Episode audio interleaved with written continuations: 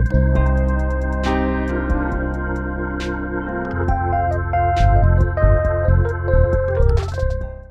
tarde, pessoal. Meu nome é Beatriz Quesada, sou repórter da Capital Aberto e eu vou mediar hoje a nossa conversa sobre os desafios dos gestores de ações em meio a essa pandemia de Covid-19 que estamos vivendo. Aqui comigo eu tenho dois gestores, o Carlos Simas, sócio sênior da Dynamo, e o Fábio Alperovic, diretor de portfólio da Fama Investimentos. Eu queria começar a nossa conversa perguntando para vocês, é, querendo saber a quais negócios vocês estão atentos nesse momento de crise, né? Carlos, se você puder começar contando um pouco, eu queria saber qual a sua avaliação sobre os setores de empresas, é, quais têm se saído melhor na resposta à crise causada pelo novo coronavírus. Ah, obrigado, Beatriz. Obrigado pelo convite de vocês. Prazer estar aqui trocando ideias com vocês. Olha, é, a gente, assim, essa é uma crise inesperada, né? Ninguém estava preparado para ela. Né? Eu acho que a maior parte das companhias não estavam ah, preparadas. É, e é um momento interessante que a gente, assim, volta para mesa de trabalho, né? E tenta olhar para as questões de um ângulo diferente, né? Então, é, obviamente, nós somos analistas de empresas, de ações, né? De uma hora para outra, nos vemos assim fazendo análise de crédito, né? Assim, para uhum. tentar testar assim qual a resiliência é, dos negócios, olhar cenários de estresse, né? Olhar uh, cenários de, de, de rupturas potenciais, rupturas operacionais, né? Coisas que você, como analista de investimentos, olha, mas não dá tanta atenção para o que pode dar tão errado, né? Eu acho que esse foi assim, o primeiro, o primeiro, primeira reação após assim a, o início da crise. Né?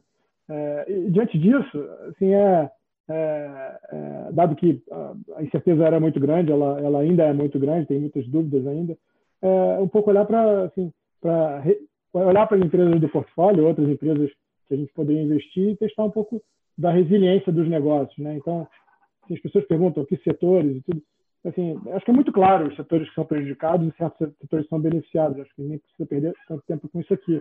Acho que a, questão mais complexa é, é, quais são as companhias que têm mais resiliência, quais os times que estavam mais preparados, é, que empresas tinham recursos né, para passar por um momento como esse. Né? É, e eu acho que a gente vai falar um pouco mais disso na frente, né, mas é, a saída da crise passa a ser a coisa mais importante, né, que está acontecendo agora, assim, análise de crédito vale, é importante, né? mas é, acho que todo mundo agora está tá pensando muito como que as companhias saem da crise. Né? Então, eu acho que o assunto resiliência e preparo é, é o assunto que foi mais importante para a gente, que negócios que estão mais, mais, mais, mais, estão mais preparados, mais fortes para passar por uma coisa tão inesperada. Você tem alguns exemplos? Olha, assim, os, os, exemplos de coisas que foram mal e que são prejudicadas são óbvios, né? O setor de turismo, por exemplo, é, é óbvio, né? O setor agrícola é exemplo de coisas que vão bem, né? Mas não necessariamente esses são os melhores investimentos nesse momento, né? Tem coisas, é, o setor de varejo é super prejudicado e tem empresas muito, muito interessantes que estão muito, muito, estavam muito preparadas para passar por um momento como esse. Né? E você, Fábio, na sua visão, quais empresas estão se destacando e quais a gente vai deveria manter no portfólio daqui para frente? Bom, primeiro, Beatriz, obrigado pelo convite. Carlos, é um prazer te reencontrar aqui. É, espero que todo mundo esteja saudável, em casa, tranquilo, com suas famílias bem. É, eu, a gente estava aqui conversando nos bastidores, eu e o Carlos, e a, e a, e a FAM e a Dinamo são é, começaram no mesmo ano, 93. Né? Então, de 93 para cá, eu não consigo nem lembrar quantas crises a gente já passou, os dois. É, e acho que um, a palavra resiliência que o Carlos usou, acho que é uma palavra é, que talvez tenha sido um pouco banalizada nos últimos nos últimos tempos, mas acho, acho que ela é muito importante, é, porque o, o, Brasil acabou se mostrando um país bastante vulnerável, não só aos impactos externos, quanto aos, aos, aos nossos próprios problemas. Então, essa crise talvez seja diferente das outras na sua origem, mas ela não é diferente das outras no seu contexto. Então, é, aperto de crédito, é, retração no PIB, desemprego, são, são, são questões que a gente já passou diversas vezes e, infelizmente, passará outras vezes. Então, é natural que, é, pela essência da crise, é, desta crise em especial. Tem setores que vão acabar sendo mais prejudicados, mas eventualmente são setores que já são mais vulneráveis. E eu gosto bastante de fazer uma análise mais vertical do que mais horizontal. Né? Horizontal é quando você olha todos os setores e fala, pô, isso aqui é o ganhador, isso aqui é, é o perdedor. Mas quando você está olhando de uma forma mais vertical, é, a gente vê dentro dos próprios setores que existem vencedores muito claros e outros que naquele mesmo setor não serão, uh, uh, não terão dias tão felizes uh, adiante. Então, geralmente, como a gente tem um, um, país onde o crédito é muito concentrado, são poucos bancos oferecendo crédito, num momento como esse, a gente tem um, um movimento de flight quality. Então, os bancos tendem a emprestar dinheiro justamente para quem não precisa. Então, as empresas que já são geradoras de caixa, que já são capitalizadas, elas são inundadas com crédito e as outras empresas que não são as empresas dominantes, elas têm é, a torneira fechada. Então, as empresas, em geral, quando passam por uma situação dessa, elas tomam dois caminhos.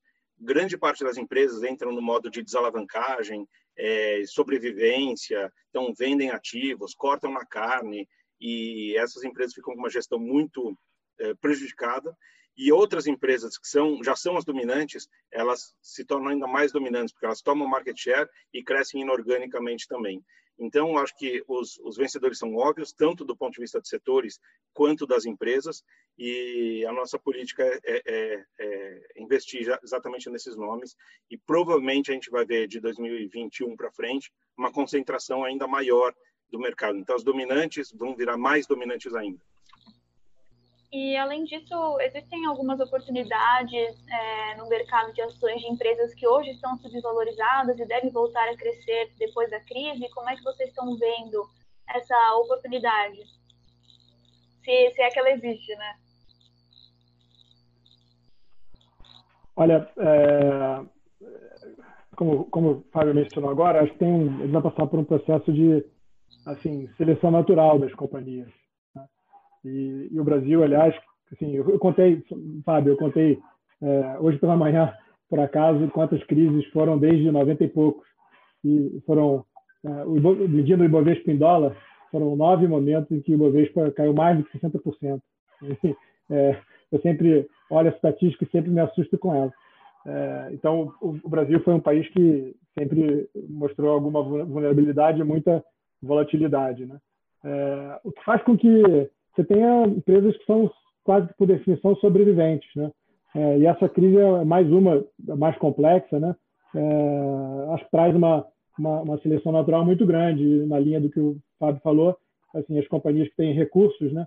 Tanto financeiros como de pessoas, como assim redes de fornecedores, uma certa ligação com seus consumidores em especial, assim, ela, ela certamente vai, elas certamente vão se sair melhor. Você perguntou exemplo, eu comentei do varejo, assim, por exemplo, para gente que é, que é, clássico e muito, muito simples, muito fácil, é o, é o caso da Renner, uma companhia que sempre foi super consistente, sempre assim desenvolveu ao longo do tempo uma, uma, uma relação muito especial com os fornecedores, isso é, um, é uma, uma força da empresa, um valor muito importante deles. É, num momento como esse, a gente dá para imaginar como que a cadeia de fornecedores de uma, do, do setor de, de varejo né, é, vai ficar debilitada. Né? É, sem falar na, na concorrência e nos, nos, nos, nas demais empresas de varejo que, que não têm o mesmo preparo, não têm a mesma força financeira uh, que a Renner tem. Então, é, para a gente assim, é bastante claro que tem alguns nomes que saem muito bem. E, e daí, você perguntou setores, assim, acho que o, o, país vai precisar também de, uh, quando acontecem coisas como essa, você abre oportunidades para novos negócios, porque o país assim, é, é, vai precisar desenvolver é, alguns setores que ficaram para trás, né? Assim, é, e as condições mudaram. Então, o setor de infraestrutura, acho que é um setor é, interessante, não tem muitas companhias abertas, mas é um setor que, que, que o governo não tem dinheiro para investir, né? então as condições para que o investimento seja feito, a gente já vê isso sendo discutido, vão ser melhores. o, o setor imobiliário, assim, a gente nunca viu juros tão baixos, né? É, no Brasil, então é um setor que, que juro baixo é muito, muito, muito favorável. É, então, assim, diante de tanta mudança, aparecem certas coisas novas que podem sair é, com sair de uma forma diferente dessa crise. Fábio, você quer complementar? É, eu queria só fazer uma observação em relação até à compreensão da sua pergunta, quando você fala de, de empresas subvalorizadas, né, ou, ou, ou baratas, é, a gente tem que tomar um pouco de cuidado, porque isso pressupõe que quando você está é, é, dizendo que algo está barato, é porque você sabe o preço justo e que esse preço atual é menor do que o justo. E hoje, é, mais do que nunca, né, eu já não acredito muito em preço justo, né? então eu já acho que é, a gente olhar para um negócio e, e, e ter a certeza de qual é o cash flow dele daqui a 10 anos é quase que um exercício de arrogância. Então, é, num momento como esse, ainda é mais agravado ainda. Então, a, a, visibilidade que a gente tem sobre preço justo é muito baixa, o que nos leva a, a olhar ainda mais para os fatores qualitativos do que para os fatores quantitativos. As empresas que têm é, um bom business model e um bom uh, uh, um bom management team e que são engajados né, numa agenda de, é, de longo prazo e com, com valores muito fortes, elas tendem a criar valor ao longo do tempo. E muito provavelmente as projeções que a gente tem é, em relação às companhias, elas vão ser superadas.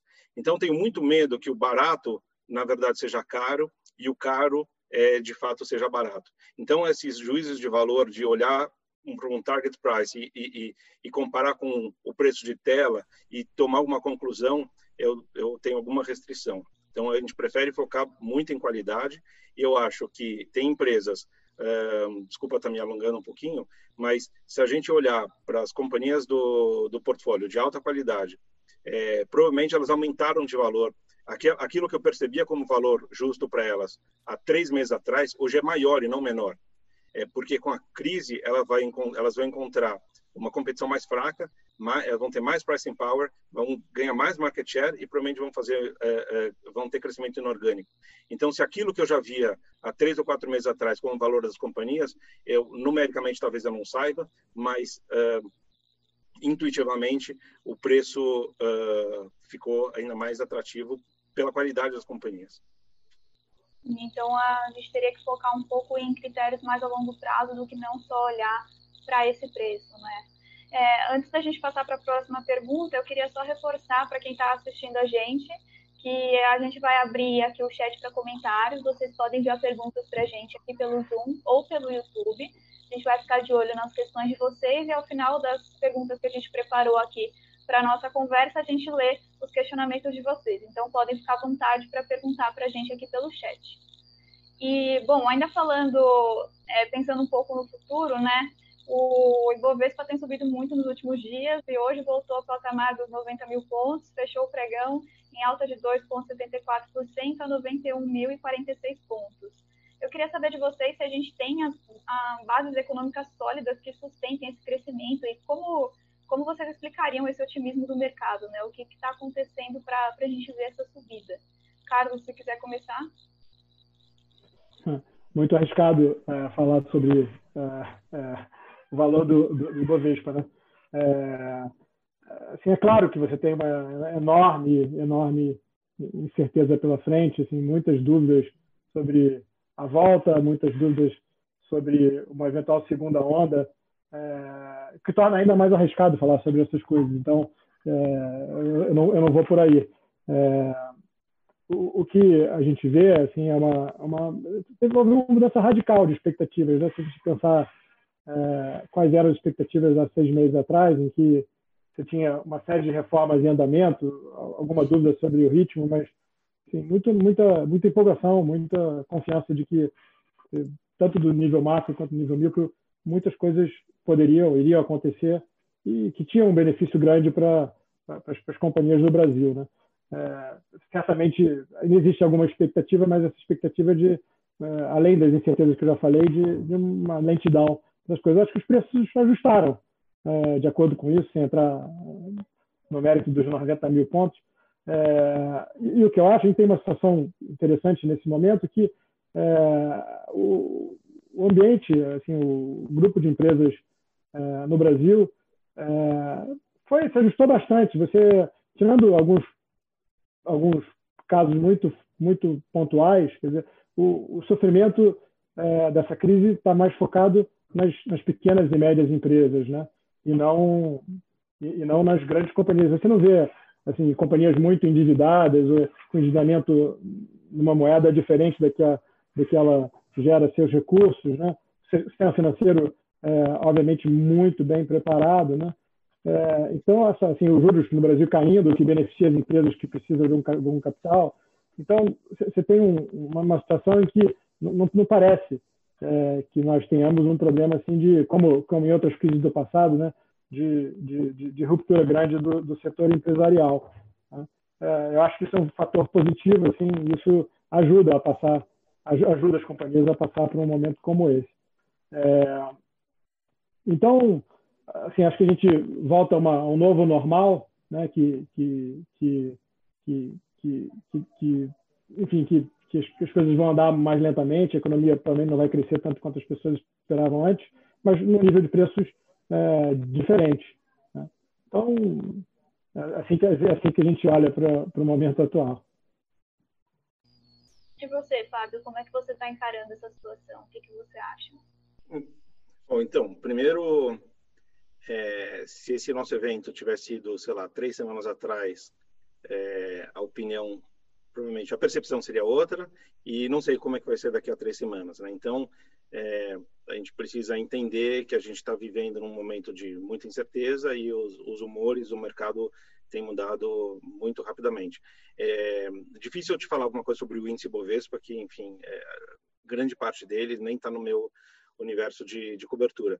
Mas acho que tem um ponto que o, que o Carlos comentou que eu concordo muito.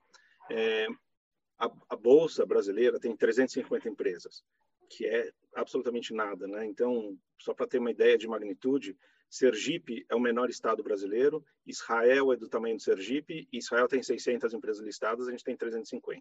Então, a, a, a, bolsa não reflete a economia, a bolsa não reflete o PIB. A gente está falando de uma elite de empresas que tem acesso é, a um, a um é, enfim, a crédito, é, a financiamento, fontes de financiamento de equity ou de dívida, ou até mesmo de busca de, de, de soluções que outras empresas não têm. É, posto isso, acho que é, quando você pergunta se existe uma sustentação econômica para que justifique o, o, preço da bolsa, acho que primeiro já existe essa incompatibilidade é, em geral. É, também a gente não pode esquecer que o mundo está extremamente líquido, né? extremamente, assim, todos os pacotes de, de ajuda é, que existiram no mundo inteiro, somado à, à, liquidez que já era abundante anteriormente, e a taxa de juros que é praticamente nada aqui, então o capital acaba fluindo a qualquer micro sinal de, de, de, de confiança, ele acaba uh, uh, fluindo para algum lugar para ativos mais de risco, como a bolsa, mas não necessariamente é, para e passo com os fundamentos. Então, a gente tem que tomar um pouco desse cuidado e, e os gestores, acho que é, precisam é, ver com atenção quais são as oportunidades em cada um desses, desses momentos.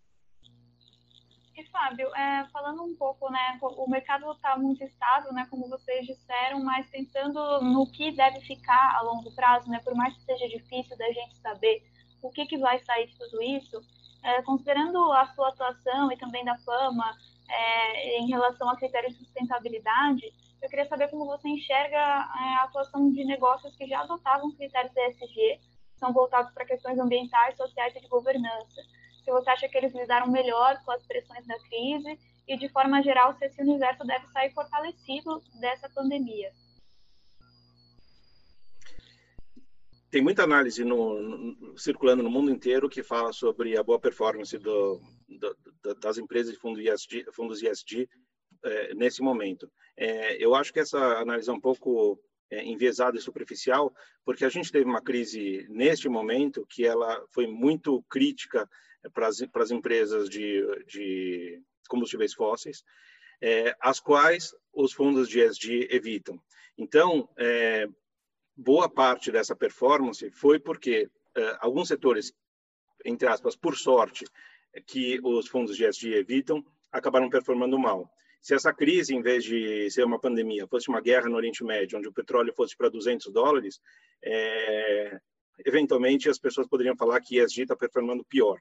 Tá? Então, é, acho que a gente precisa entender um pouco a questão de horizonte. Então, olhar uh, performance em períodos muito curtos tendem a levar a gente para distorções em termos de de percepções que são bastante críticas. Então, é, tem que tomar um pouco de cuidado com esses, com esses argumentos. A gente entende ESG como sendo cultura. E, e qualquer uh, uh, questão que uh, envolve cultura empresarial são mudanças de muito longo prazo. Né? Então, não é o fato de uma empresa eventualmente neutralizar as suas emissões de carbono que vai tornar uma empresa sustentável. A empresa sustentável é, é muito, tem muito mais a ver com processo e cultura do que efetivamente com, com produto ou, ou, ou emissão de carbono. Uh, posto isso, é, a gente entende que as empresas que têm essa, essa cultura socioambiental, elas acabaram ganhando na crise, mas não no preço das ações, é, em muitas outras coisas que são uh, difíceis de mensurar. É, o exemplo que o Carlos colocou a Renner. A Renner foi a primeira empresa a é, muito antes dos, dos, governadores decretarem o, o lockdown, é, falou: vou fechar todas as lojas. Se, tá no, no, se estão no shopping, nas, nas ruas, não importa, porque eu não vou expor meus funcionários ou os meus clientes a qualquer tipo de risco. No momento que a Renner toma essa decisão, não foi uma decisão econômica. Quando ela toma essa decisão, ela jamais sabia, e provavelmente ainda não sabe, quanto tempo as lojas iam ficar fechadas. Ela simplesmente tomou essa decisão porque não é admissível para a cultura da Renner colocar os seus clientes ou os seus funcionários em risco. Além disso, é, voluntariamente, ela falou, entrou no, no programa, é, é, é, antes de entrar no, de existir o programa Não Demita, ela voluntariamente falou, é, formalizando que não demitiria ninguém, a não ser por, por justa causa, e privilegiou os fornecedores locais, entendendo que essa relação entre é, na, no supply chain é, é, era fundamental, enquanto todos os concorrentes da Renner ou outros fornecedores, desculpa, outros clientes dos mesmos fornecedores poderiam estar reduzindo compras, eles precisavam apoiar esses esses fornecedores. Então, com isso você cria lealdade dos clientes, você cria redução de turnover, você você cria eventualmente eh, nos novos consumidores, principalmente os millennials, uma identificação com marca que pode se se, se transformar em, em pricing power no futuro é, market share e etc. Então, é, são, são questões de muito longo prazo e que não podem ser observadas no, na, na performance operacional ou financeira de uma crise. Você mencionou o movimento Não Demita, né, que foi esse movimento de grandes e até pequenas e médias empresas para não demitir os funcionários, tentar segurar ao máximo esses empregos né, do, durante a pandemia, para a gente também conter um pouco a crise econômica. E pensando nisso, nessa, nessa movimentação que a gente está vendo no mercado, você acha que é possível a gente fazer uma mudança de cultura para. É, bom, eu sei que é, é, difícil a gente pensar no longo prazo, mas se a pandemia trouxe de repente um olhar mais social para as empresas, se a gente se pode ser um começo de uma mudança de cultura também para empresas que não tinham essa característica antes. Olha, é o, você está trazendo um assunto interessante no momento, né, que é um pouco para onde vai o ativismo, né, para onde vai. Uh, e, e, eu acho que essa crise traz à tona assim, um certo privilégio para aquelas companhias que apresentaram uma gestão responsável, assim, responsável no sentido bem amplo uh, da palavra. E aí, se a gente comparar com a crise de 2008, né, uh, as companhias que tiveram uh, uma gestão financeira responsável elas claramente saíram muito bem da crise, porque o capital era muito escasso, custo alto, e essas companhias se beneficiaram e ganharam mercado, como, como, como o Fábio falou no passado. Eu acho que a coisa da, da gestão responsável hoje em dia tem, tem uma amplitude muito maior, né? Ela chega nos empregados, chega nos consumidores, parceiros, fornecedores, acionistas, e, e, e, e, dado que essas coisas vieram à tona, né? que essa discussão veio, veio à tona, uh, o valor que, que, que, que vários desses uh, participantes assim do mundo da empresa uh, dará será muito muito muito maior, né? Assim, um exemplo que a gente gosta de usar, assim, é, no passado foi, foi né, até hoje a gente vê isso, né? Assim, as companhias que se beneficiam às vezes de uma certa posição e, e que se, se, se, aproveita para se expropriar assim do, do, do consumidor, né? Assim, e à medida que é, o mundo fica mais digital, as coisas ficam mais transparentes, eu estou dando um exemplo, quer dizer, fica mais difícil você é, ter políticas muito agressivas de preço e tudo, e o consumidor ele está muito mais uh, atento, ele está muito mais in, inteligente com relação a esse tipo de coisa. Né? Então, as companhias que, que já, já, já, já estão nesse mundo, né? já, já, já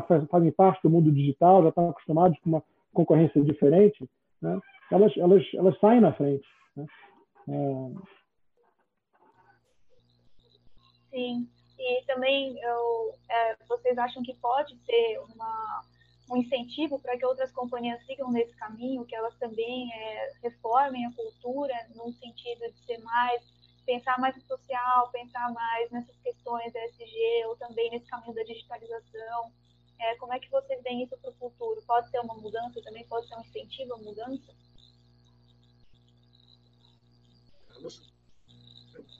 Olha, é, é, posso pegar, não tem problema. É, é, é olha, a gente na Dynamo sempre valorizou imensamente a ideia de que você, para analisar bem o investimento, precisa ter perspectivas diferentes. Né? E essa perspectiva, ela não é só a perspectiva dos números, né? a perspectiva das pessoas, a perspectiva do comportamento, como a empresa né, trata seus empregados. É... Então, assim, a gente tem pouca dúvida de que é, esses fatores passaram a ser muito mais importantes e que assim, os investidores é, vão passar a dar mais importância para isso, porque se você ligar no primeiro ponto que a gente discutiu, né, a ideia de que as empresas têm que ter preparadas, têm que ter resiliência, quer dizer, é, é, todas essas coisas elas, elas, elas, se juntam numa coisa só, né, que, que tem a ver com a, com a, com a cultura, né, com a cultura da companhia.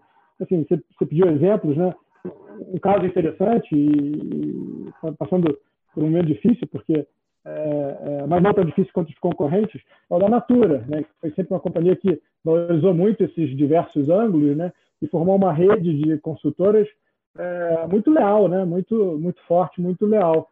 É, é, a gente tem bastante convicção que, que fator importante para a companhia é, reagir à crise e, e, continuar vendendo, né? continuar, continuar e fazer com que a, a, a, a adoção aos novos, nas né, novas ferramentas digitais que a companhia é, é, dispõe para, para as suas consultoras, é, essa, essa, lealdade no momento como esse acaba acaba acaba se refletindo em, em, melhores resultados. Então, assim, esse é um caso que é, é bem possível que a, a, essa rede saia ainda mais forte depois dessa crise. Né? Legal.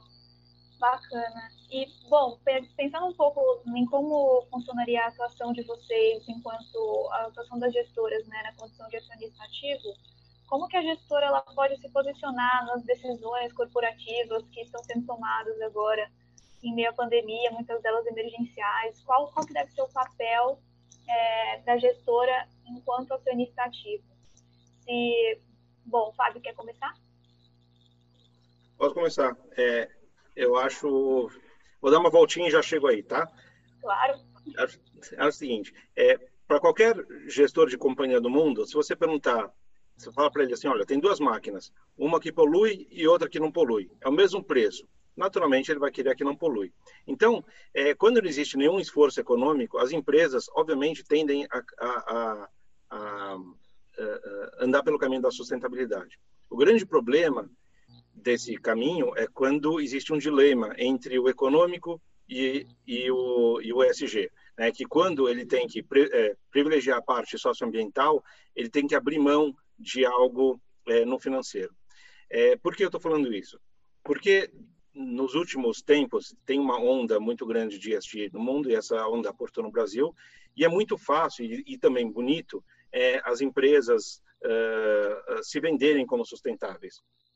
O problema é que uh, elas, a sustentabilidade, como eu falei antes, não é um produto sustentável. A sustentabilidade não é você ter uma, uma um relatório bacana, mesmo porque um relatório, você colocar uma criança correndo uma árvore atrás e fazer doação para a escola é, municipal no interior da, do Pernambuco não tem nada a ver com sustentabilidade. Mas, enfim, de um jeito ou de outro, as empresas começaram a se vender como sustentáveis.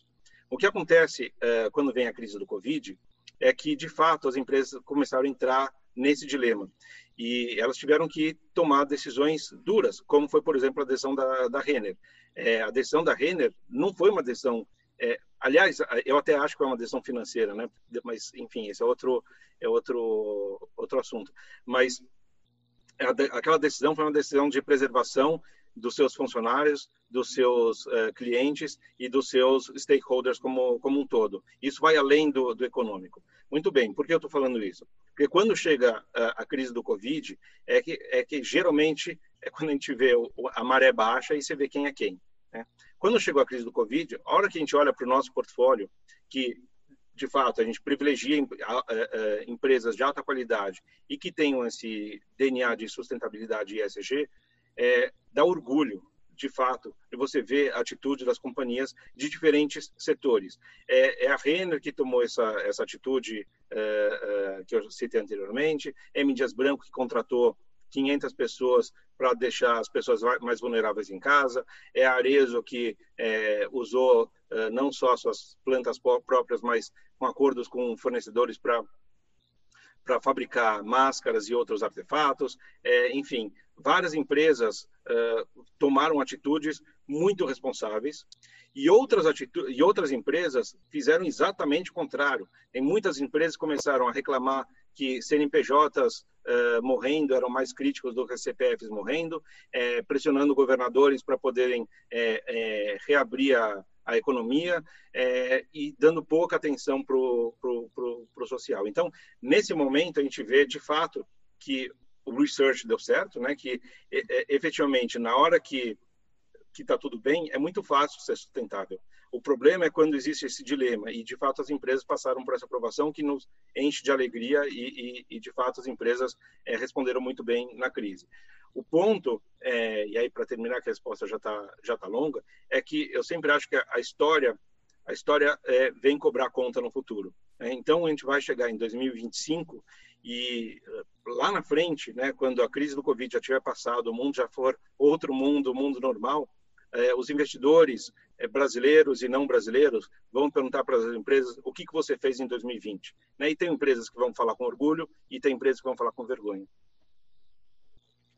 bacana, né? Realmente não tem, não vai ter como fugir dessa cobrança, né? Mas em, é, eu queria saber um pouco o que, que vocês poderiam fazer é, enquanto gestora, tanto, é, bom, pensando um pouco nessa condição de acionista ativo, né? Até pegando um pouco o que você trouxe sobre essas, sobre essas questões, vocês poderiam, como que a gestora pode se posicionar para cobrar a empresa enquanto acionista a manter esses compromissos, ou tomar ou participar de tomadas de decisões emergenciais agora nesse momento de pandemia, como é que a gestora deve se comportar? É, Carlos, você quer começar? Não, Beatriz, assim, o nosso, o nosso dia a dia é de frequente diálogo com as companhias, né? Então, à medida que, que nós damos importância para todas essas coisas que já falamos, assim, é parte do debate frequente com as companhias o que, que elas estão fazendo em todas essas áreas, né? É, assim, a Dinamo tem, tem, tem a prática, a gente enfim, sempre escreve cartas, tenta chamar atenção para esses assuntos. Nós fizemos isso uh, na última carta que escrevemos. Uh, mas vai muito além disso. Assim, tem, tem, um debate frequente com as companhias de testar cada uma dessas coisas baseado no entendimento de que elas são importantes. Né? Elas não são só os números, não são só políticas de, de redução de custo, de de precificação e são assim como ela se lida com fornecedores, com os empregados, com os consumidores, com a sociedade como um todo. E, e essa assim essa crise ela é interessante, como como o Fábio falou, porque ela ela desmascara muita gente, né? À medida que é, ela ela vai ela, ela vai de fato mostrar quem fez esse trabalho, quem fez quem fez o dever de casa antes. Por outro lado, outras companhias que eventualmente não deram tanta importância, elas vão elas, vão ter incentivo para é, adotem certas práticas, né? porque é possível que fique bastante claro que, que, que um certo tipo de comportamento é, valeu a pena. Né? É, então, assim, quem tiver aí é desse diálogo do dia a dia que a gente é, é, é, exercita isso com as empresas nas, quais a gente investe, nas empresas que a gente, a gente nem investe, mas que mantém esse diálogo é importante que ficar de olho nessas questões, tanto para vocês, né, que estão pensando em quais empresas aí vocês vão manter e quais vão continuar investindo. É, lembrando aqui todo mundo que está assistindo a gente que o nosso chat está aberto para perguntas. A gente recebeu aqui uma pergunta da Luciana Tanui. Ela, ela diz assim: a remuneração paga pelas companhias aos seus executivos é um ponto bastante observado pelos investidores com perfil mais ativista. Nesse momento, vocês estão olhando para os valores pagos com ainda mais cuidado? Carlos, quer começar? Posso começar. É, com certeza, assim, sempre foi um assunto é, muito, muito, muito debatido. Eu acho que esse não é um assunto, é, talvez seja um assunto mais recente no Brasil, mas sempre foi um assunto muito debatido é, fora do Brasil, nos mercados mais, mais, mais, desenvolvidos. A mídia sempre foi muito, muito atuante, chamando atenção. É... Uma coisa que acho que vale a pena comentar é que a gente sempre foi, isso tem quase 30, quase 30 anos, né, sabe? Assim, tem, tem, a gente sempre, sempre foi destacado por alinhamento de interesse. Né? Assim, é, a gente sempre é, olhou para políticas de remuneração, políticas de remuneração em ações, com a, com a cabeça de que esse era um mecanismo interessante de você é, fazer com que os executivos é, pensassem como acionistas também. Né? A gente sempre, sempre, gostou de companhias que tinham assim práticas eventualmente até agressivas, que é, se você olha a posteriori, é, as pessoas podem estar de fato sendo muito bem remuneradas, mas a ideia sempre foi de que essa remuneração está vinculada a um bom desempenho. Né? É, então, assim, é, é, essa discussão é uma discussão complexa, é, os, valores às vezes chamam muito a atenção, mas talvez o mais importante, é, é, é, óbvio que tem que ter uma visão crítica desses valores, mas o mais importante é olhar o que está por trás, né? E, e, se esses incentivos estão sendo bem construídos ou não. Fábio, o que, que você acha sobre essa questão? Agora, nesse momento que a gente está vivendo uma pandemia, as gestoras teriam que olhar para isso, ou os executivos teriam que olhar para essa remuneração com mais cuidado, as companhias veriam isso de uma forma um pouco mais cautelosa? Eu, eu acho que essa é uma questão muito mais complexa do que o número. Né? É muito fácil olhar um número e falar ah, isso é muito, isso é pouco, isso é X% da receita, do EBITDA, etc., sem olhar todo o contexto, e acho que o Carlos pontuou bem, acho que a questão de alinhamento de interesses é, é muito relevante, então é mais a forma é, do que de fato é, o quanto.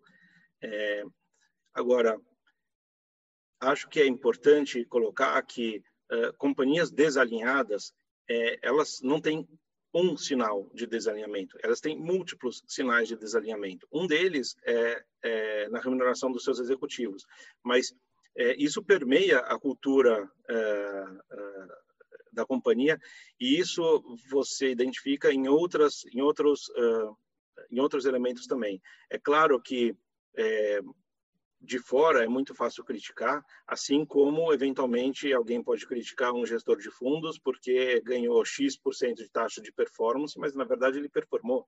E quando você vai ver o número é, é, puro e simples, é, você pode achar muito, você pode achar pouco. Então, a gente tem que tomar um pouco de cuidado para não banalizar a questão e ficar é, comparando é, o número sem entender o que tem o que tem por trás.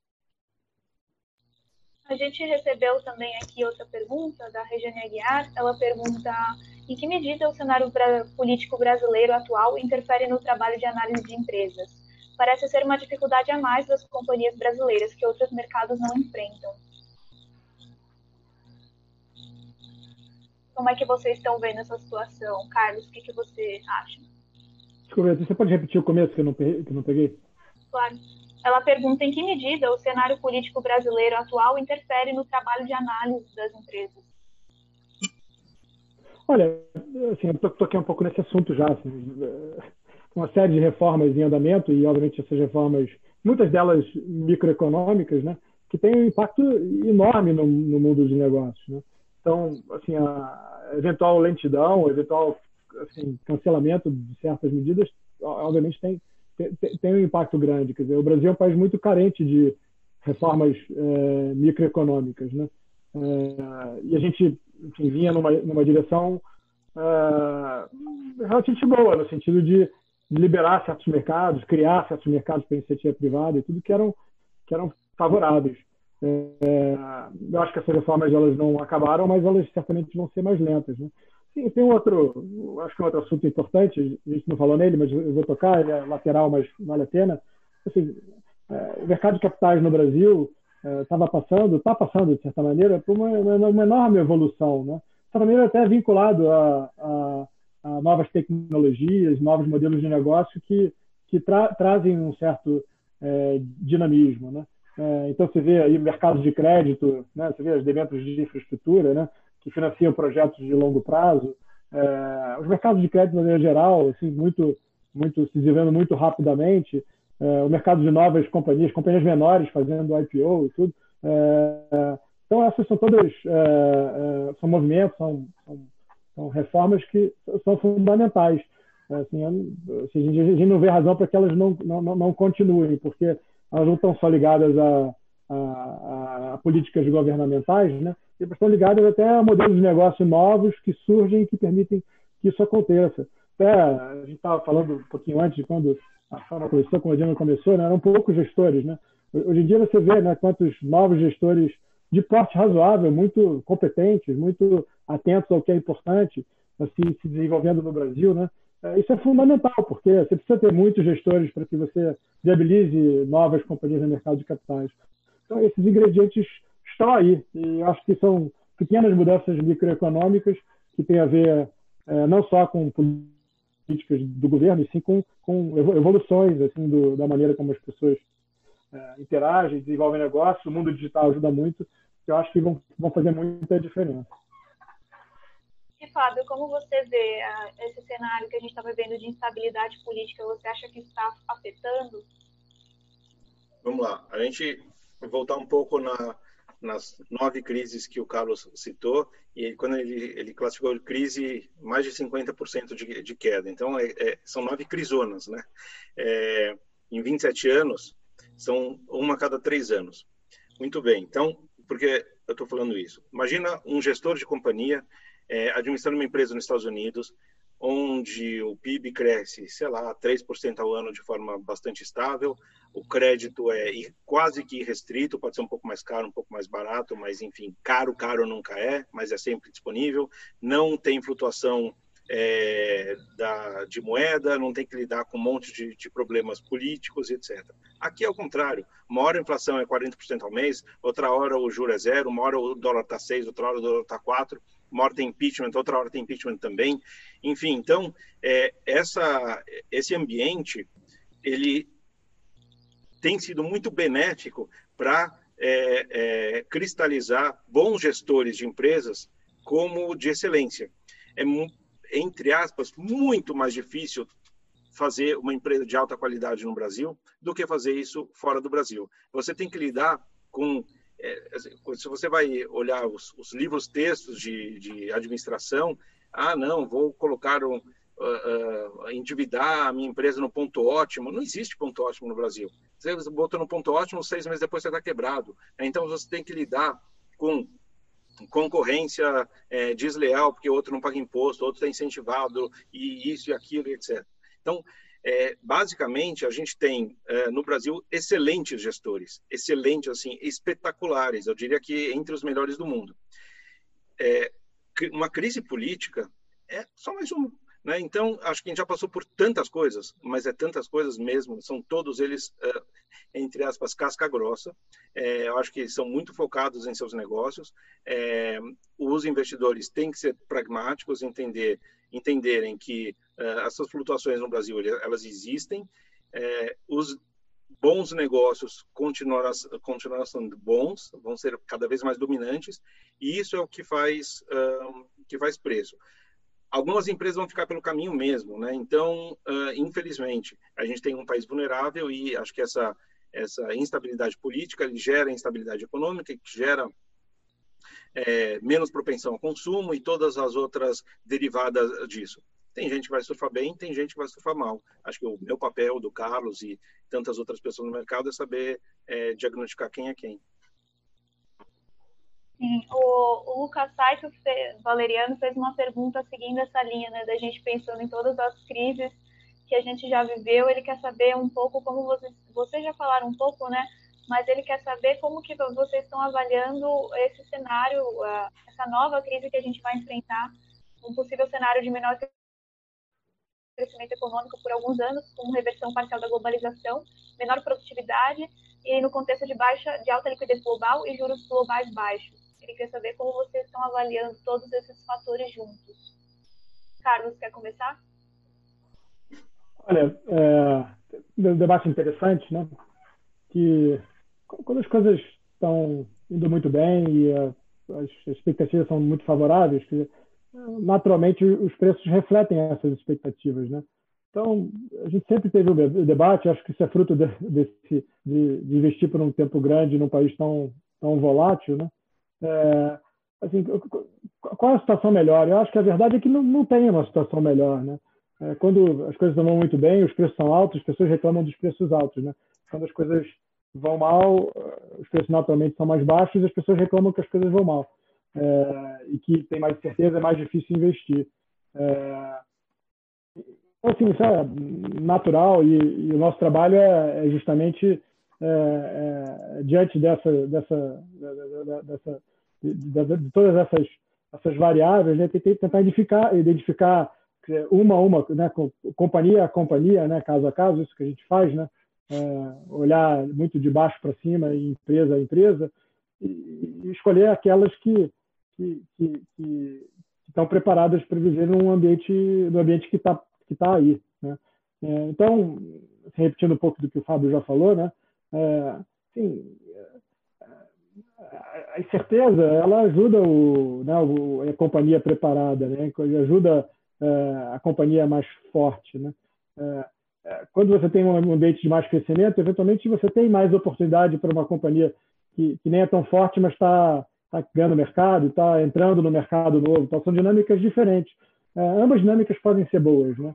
E, eventualmente, foram né, essas companhias que entraram em novos mercados, elas se transformaram em, em companhias enormes. Né? Assim, a, gente, a gente tem investimento já há algum tempo numa companhia de, de, de, de comércio eletrônico, né, no Mercado Livre, e né, lá depois da, da, crise de 2000 eles estavam né, passando por uh, um período difícil. Eles continuaram e desenvolveram um mercado muito único, muito particular, um modelo de negócio muito particular, embora com certa similaridade com outros lugares do mundo. E hoje em dia, assim, por acaso nessa crise, estão se beneficiando muito. Né? É, então, assim, é muito importante assim, olhar caso a caso. Uh, outra, outro, outro fator é que, assim, um momento como esse, a, a crise reduz a concorrência, né? É, em geral, assim, quanto menos concorrência, melhor para os retornos, né? As margens são melhores, você tem oportunidades para quem já está preparado, né? É, então, esse, esse assim, tem um ângulo chato da crise, né? Porque é, todo mundo está, obviamente, passando por uma fase difícil, embora, mas isso permite que alguns negócios é, tenham um desempenho melhor do que outros. Então, assim, para a gente não é totalmente claro qual é o melhor ambiente, em geral, é mais confortável você investir quando tem menos certeza, as coisas estão indo bem, né? Mas, por outro lado, é num momento como esse que aparecem, às vezes, grandes distorções e grandes oportunidades. A gente vê todo dia como os preços variam no mercado e tudo isso, isso, isso traz para a gente algumas oportunidades. Fábio, antes de eu te passar a palavra, eu queria só já fazer a pergunta do Augusto Ribeiro para complementar ele pergunta em quais setores, além de varejo, vocês veem mais espaço para consolidação. Eu queria que você, é, você pudesse fazer sua análise assim, abarcando as duas perguntas e falando um pouco para ele como é que você está vendo a consolidação, quais setores a gente poderia ver aí consolidados depois da pandemia. Tá bom. É, bom, começando pela pergunta do Lucas, é, existe uma falsa percepção, na minha opinião, de que bolsa e economia estejam intimamente ligados. Isso não é uma verdade, muito menos no Brasil, é, onde a bolsa não efetivamente reflete a economia, porque a gente está falando de um grupo de empresas que é, está longe de ser a economia como um todo. E aí, é, dentro desse grupo de empresas, só para dar alguns dados, tá? Entre 2015 e 2018, a gente teve PIBs medíocres, né? Aliás, pelo contrário, acho que o acumulado de 15 a 18 foi é, negativo, né? A gente teve um muito negativo durante dois anos e depois um crescimento pífio uh, os anos uh, subsequentes. Então, o PIB no acumulado foi negativo ou, ou, ou, ou, próximo de zero nesse período. As empresas do nosso portfólio cresceram 16% ao ano de top line, ou seja, as receitas cresceram 16% ao ano nesse período, e o EBITDA cresceu 20% ao ano. É, isso não é porque o, a gente é mágico e, e, e, e, achou algumas empresas maravilhosas, é porque a dinâmica da economia para as empresas dominantes é totalmente diferente. Vou dar alguns exemplos de, de nomes conhecidos por, por, por todo mundo. Raia Drogasil é uma empresa que a gente investe há 12 anos. É, a Raia Drogasil, é, pré-recessão, provavelmente abria algo como 120, 150 lojas por ano. Chegou a recessão, o que, que normalmente as pessoas tendem a achar? Não, nenhum não vai abrir loja ou vai reduzir. Ao contrário, acelerou, foi para 180 lojas, depois 220, depois 240 lojas. Localiza, que é uma outra empresa que a gente investe já há um, um bom tempo, triplicou o tamanho da frota durante a recessão. Em Mídias Branco, que é a empresa que a gente investe desde 2006, ou seja, são 14 anos, é, tinha um grande sonho de consumo que era comprar a Piraquê. Fez o investimento do Piraquê, no meio de, uma, de um ambiente recessivo. E aí, assim, tem um número grande de exemplos que eu posso que eu posso dar de empresas dominantes que tornaram mais dominantes ainda durante os períodos recessivos. Então, não necessariamente existe a, a, essa essa relação entre é, desempenho das ações, eventualmente da, do Ibovespa, pode até ser, mas nem olho para o Ibovespa, mas a gente tem que olhar é, muito uh, os, o, o, micro, muito os casos específicos. Em relação à consolidação, é, existem duas maneiras né, de consolidar. Tem a consolidação você gastando dinheiro e, e, aí você vai comprando os seus concorrentes. E tem a consolidação que você não precisa fazer nada e você consolida sozinho, ganhando market share, porque é, a concorrência é mais fraca e os concorrentes foram, foram desaparecendo. Então, acho que só para dar um exemplo e, e, e também para não deixar a resposta muito longa, acabei de falar de Localiza. Né? A Localiza, apesar de ter é, a, o senso comum é que a Localiza é, é, concorre essencialmente com as outras empresas grandes listadas, ela de fato ela concorre com centenas de empresas médias e pequenas que estão distribuídas no Brasil inteiro. O que, que acontece com uma empresa dessa, dessa só para a gente fazer uma um raciocínio aqui coletivo, com essas empresas médias e pequenas, num momento de crise, onde ninguém aluga carro, absolutamente ninguém, não tem mais turismo, não tem mais, é, não tem mais business, não tem nem mais Uber para essas empresas alugar. A receita foi para zero, a dívida subiu, a única coisa que ela tem para fazer para sobreviver é vender a frota. Né? Então, ela não tem mais o que fazer. Ela vai vender a frota para pagar as dívidas e enfim, a empresa acabou, né? Estou exagerando talvez um pouco o exemplo, mas o ambiente que a Localiza vai enfrentar é, daqui para frente é um ambiente competitivo muito diferente daquela que ela enfrentou dali para trás. Então, sem ela gastar um centavo, ela já consolidou o mercado. Eu acho que exemplos como esse tem em varejo, claramente, que foi a, a pergunta colocada, mas muitas empresas agora estão extremamente fragilizadas que não pensavam em, por exemplo, serem vendidas ou achavam que teria um valuation astronômico e que a situação atual é, torna cada vez mais favorável para as dominantes. E para elas não vai faltar fonte de financiamento, nem, nem via dívida, nem via equity, e nem mesmo é, via uh, uh, uh, fusão né, e, e, e, share swap. Então, é, acho que é, de novo, reforçando o ponto, essa crise está sendo extremamente favorável para um grupo seleto de empresas e essas empresas vão valer muito mais do que elas valia, valeriam, a, na, na, minha opinião, há, três meses atrás.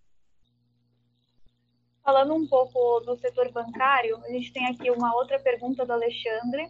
Ele quer saber como pode ser visto o desempenho valoriza, valorização ou não dos papéis e ações dos bancos é, se por um lado a demanda por crédito é grande, por outro lado há o risco de inadimplência. Ele também acrescenta que ele quer saber quanto à valorização das ações do Banco do Brasil, se ela seria mais por conta da indicação à privatização ou pela dificuldade de ingerência política sobre a instituição. Carlos, você gostaria de começar? Olha, fazer um comentário mais genérico sobre o setor bancário. Eu acho que assim, a grande transformação que está ocorrendo não tem nada a ver com essas coisas. Eu acho que a grande transformação é, é a aceleração da adoção digital. Assim, você vê fenômenos, né, tanto no setor de pagamentos como nos bancos digitais, é, talvez seja talvez seja um dos principais fenômenos que está ocorrendo nesse momento, né, à medida que muita gente não bancarizada está sendo né, assim, obrigada a abrir conta em banco, a forma mais fácil é digital é, por causa do, do, do, programa do governo.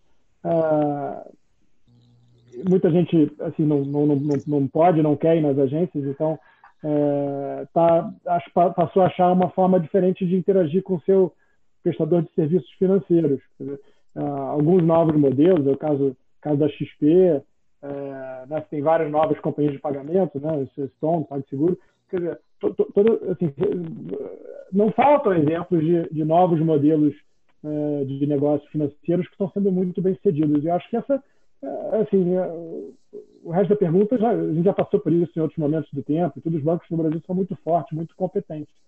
É, o que tem de novo agora é essa aceleração da, da adoção digital, né? que, que assim, pode ser que os, alguns, alguns modelos não tenham tanto capital quanto tinham antes para se desenvolver, mas o fato é que os que já se desenvolveram estão muito fortes. Acho que isso dialoga um pouco com uma outra pergunta aqui da Mariana Bernardini.